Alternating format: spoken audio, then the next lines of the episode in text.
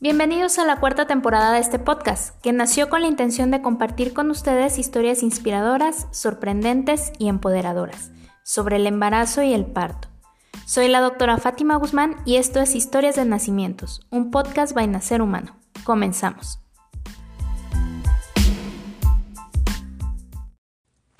Uno de los grandes mitos de la obstetricia moderna es la famosa desproporción cefalopélvica también conocida como DCP entre los ginecólogos, y entre las madres es el clásico me hicieron cesárea porque soy estrecha o me hicieron cesárea porque no cabía.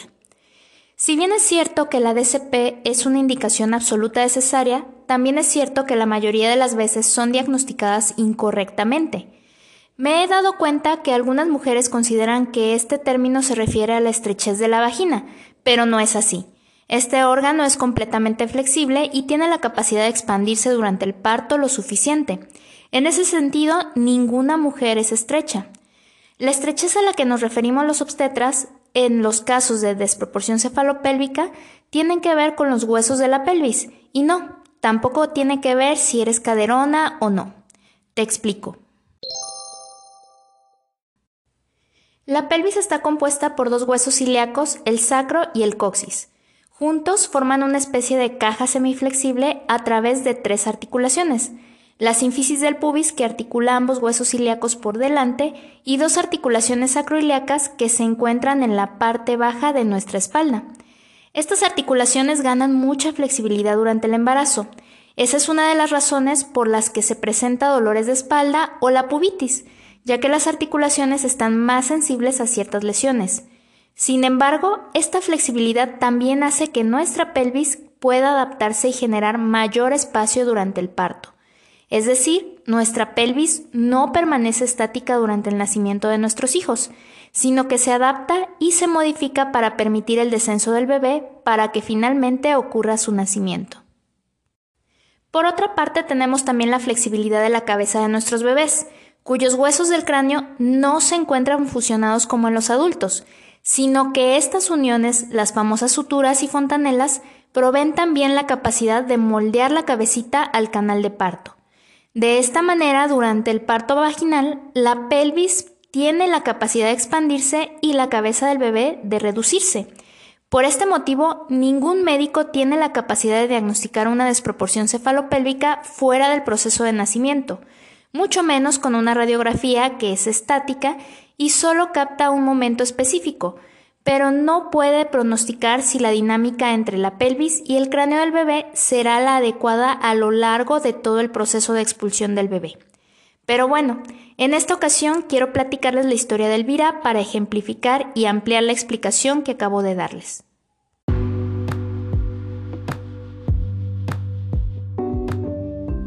Elvira era madre soltera, embarazada de su segundo bebé.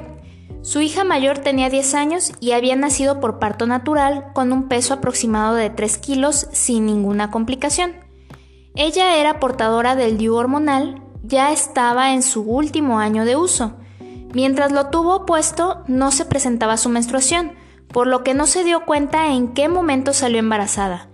Me comentó que solo comenzó a tener náuseas y sensibilidad mamaria, Tenía la sensación de estar embarazada y fue ese el motivo para realizarse una prueba de embarazo, la cual, para su sorpresa, salió positiva. Acudió a su primera consulta con su ginecóloga de rutina cuando tenía 8 semanas de embarazo. Gracias a esa ecografía pudimos calcular su fecha probable de parto. Su embarazo había cursado sin complicaciones a decir de ella, sin embargo, en las últimas citas su ginecóloga le comentaba que su bebé estaba grande.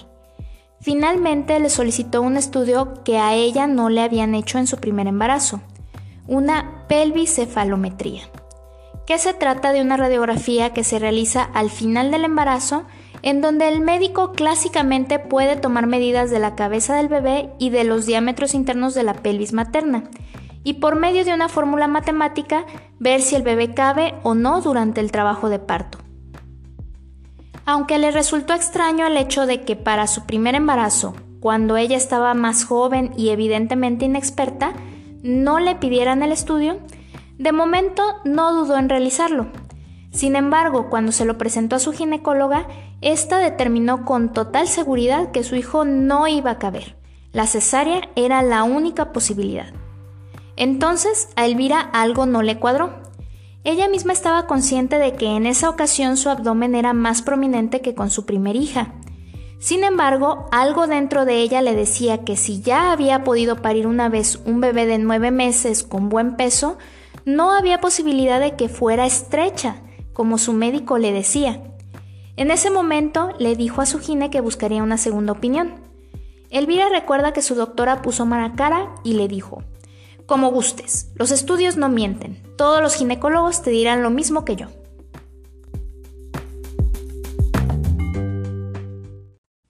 Y saliendo de allí comenzó su búsqueda. Alguna de sus conocidas me recomendó, le dijo que yo era una ginecóloga proparto y de inmediato sacó una cita para visitarme. Cuando llegó conmigo iba en compañía de su mamá y en esa consulta sacamos las cuentas de su primer eco, las cuales nos marcaban un embarazo de 39 semanas con dos días. Recuerdo que llevaba sus placas del estudio radiográfico y después de tomar sus datos para el historial médico me platicó su historia.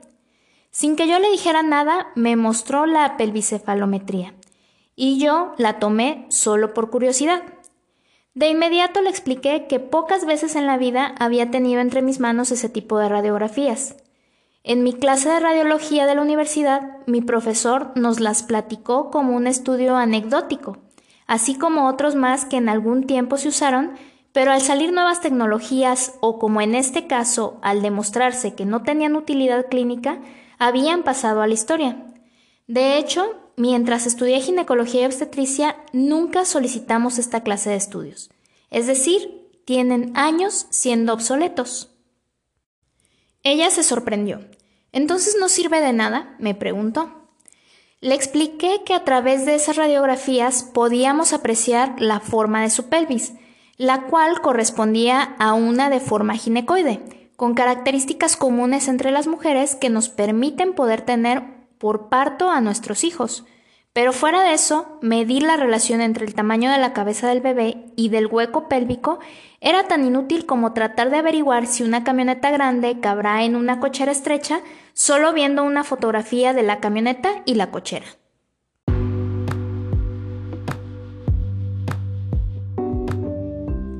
Después pasamos al ultrasonido. Se trataba de un bebé de al menos 3 kilos 800 gramos sano y con parámetros de bienestar conservados.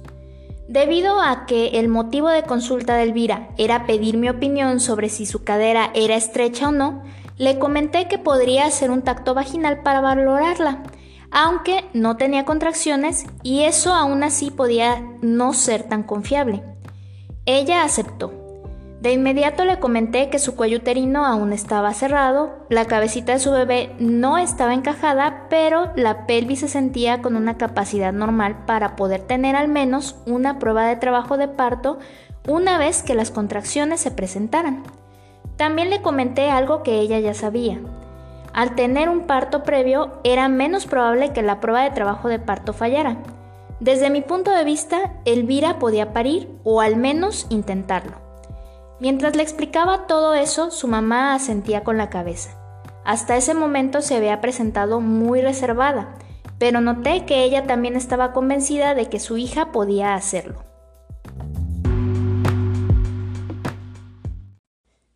Después de la valoración, Elvira mostró interés en que yo atendiera su parto.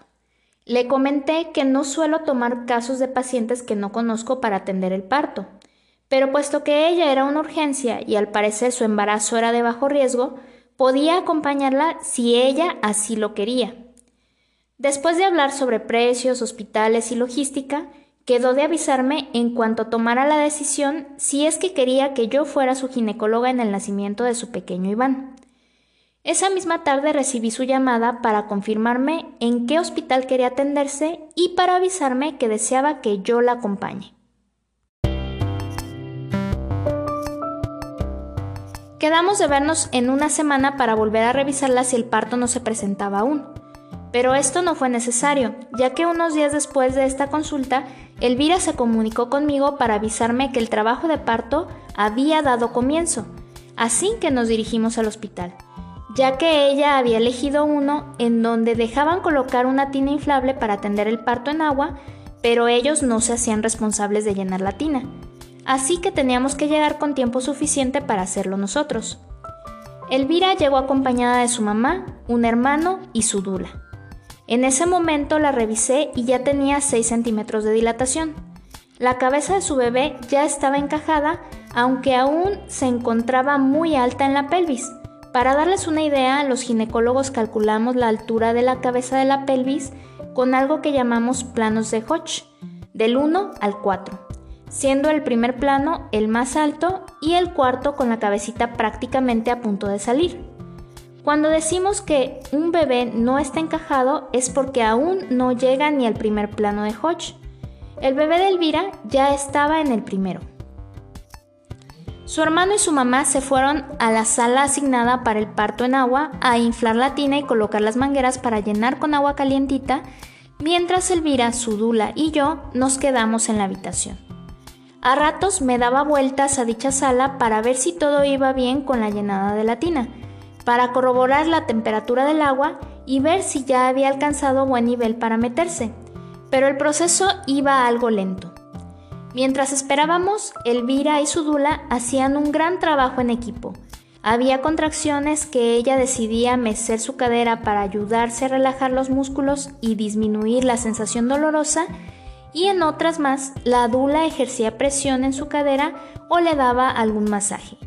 La realidad era que se respiraba un ambiente de tranquilidad en la habitación que solo se rompía momentáneamente cuando la mamá de Elvira iba a verla ella ponía su mejor cara como si no estuviera de parto y en cuanto se iba su mamá, volvía a relajarse profundamente.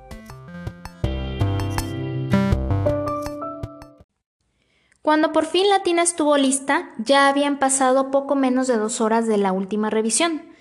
Antes de entrar al agua le pedí que me permitiera volver a revisarla, solo para corroborar que ya estábamos con 8 centímetros de dilatación y la cabecita de Iván ya estaba en segundo plano, es decir, ya había bajado más. Elvira entró a la tina. Dentro de la sala solo estaba su dula y yo. Su hermano y su mamá se salieron en cuanto nosotros entramos.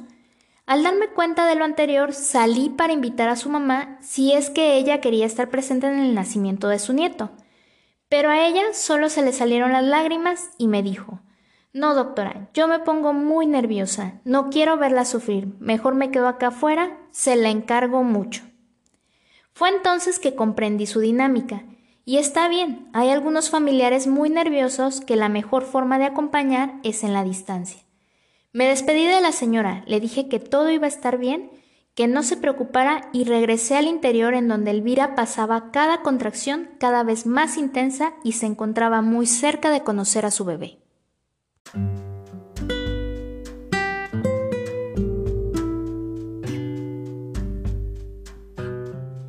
Pronto empecé a notar que las contracciones iban incrementando su duración y frecuencia. La sensación de pujo se hizo presente y Elvira comenzó a hacerlo. Ella estaba sola en una tina no profesional. Aunque su dula la apoyaba con un rebozo desde afuera, era evidente que le costaba trabajo encontrar una posición cómoda para pujar, a diferencia de aquellas mujeres que son acompañadas por sus parejas y que éstas pueden ayudarles desde adentro a sostenerse. En una oportunidad recuerdo que soltó el rebozo y se acomodó en cuatro puntos. Apoyada en sus rodillas y manos, comenzó a pujar con mayor confianza. Ya no se resbalaba y en definitiva se veía cómoda y segura. Con esta posición, la abertura vaginal queda poco visible, así que me acerqué lo más que pude para ver si había algún indicio de que el parto estaba ocurriendo, y así fue. Tomé mis guantes y me apresuré a acercarme para ayudar si fuera necesario. Pero no, la posición no me lo permitía tan fácilmente, pero a la vez tampoco parecía necesaria mi intervención. El periné se distendió, y entonces comencé a ver la carita de Iván. La cabeza ya había nacido. Ella pujó una vez más y le ayudé a sacar los hombros. El resto del cuerpo salió con mucha facilidad al agua calientita. Ayudamos a Elvira a acomodarse en la tina mientras sostenía a Iván. En cuanto se acomodó, lo coloqué en el pecho de su mami, quien estaba muy feliz. La pediatra, quien había llegado unos minutos antes del nacimiento, solo se acercó a sacar flemitas de la boca del pequeño, ya que éste se encontraba en perfecto estado de salud. En cuanto escucharon el llanto del pequeño, el hermano y la mamá de Elvira entraron a la sala a conocerlo. Todos estábamos muy felices, Parecía una pequeña fiesta en el lugar y todo para darle la bienvenida a Iván. Después del corte tardío del cordón, la pediatra revisó al pequeño, el cual pesó nada más y nada menos que 4 kilos 300 gramos. Afortunadamente sano. Pero eso no fue lo más sorprendente. Cuando Elvira salió del agua y finalmente se produjo el nacimiento de la placenta, Revisé su canal de parto, el cual tenía únicamente un pequeño desgarro que no necesitó sutura, ya que era de primer grado como un rasguño prácticamente. De inmediato volvimos a reunir a mamá y bebé para iniciar la lactancia materna de manera temprana, y la fiesta continuó un rato más. Todos estábamos muy felices aún. Por cierto, si tienen la duda de qué pasó con el DIU que supuestamente traía Elvira cuando salió embarazada, pues se van a seguir quedando con la duda, pues revisamos la placenta, revisamos todo y nunca lo encontramos. No sabemos si lo había arrojado antes del embarazo y por ese motivo se dio, o si en algún momento del embarazo su doctora se lo quitó y no le comentó nada a Elvira. La cuestión es que simplemente en el parto no pudimos localizarlo así que nunca lo sabremos. Y así fue como una pelvicefalometría con clara desproporción cefalopélvica volvió a demostrar su inutilidad. Elvira no solo no era estrecha, sino que tuvo la capacidad de parir un bebé macrosómico. Pero bueno, muchas mujeres aún tienen el temor de que su bebé se atore. La realidad es que la mayoría sabrán encontrar su camino dentro de la pelvis para que el parto se dé. Actualmente ya está establecida que la única manera de saber si un bebé cabe o no es a través de la prueba de trabajo de parto.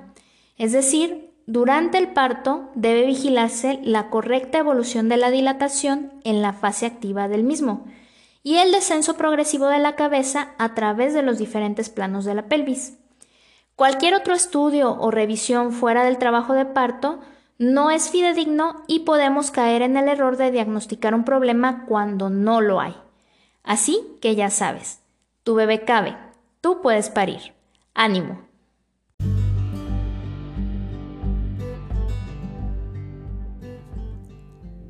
Recuerda nuestras redes sociales. Búscanos como Nacer Humano en Facebook, Twitter, Instagram y TikTok.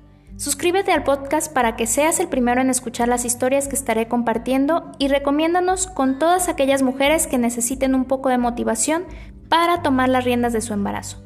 Soy la doctora Fátima Guzmán y me despido deseando lo mejor para ustedes y sus bebés. Hasta la próxima.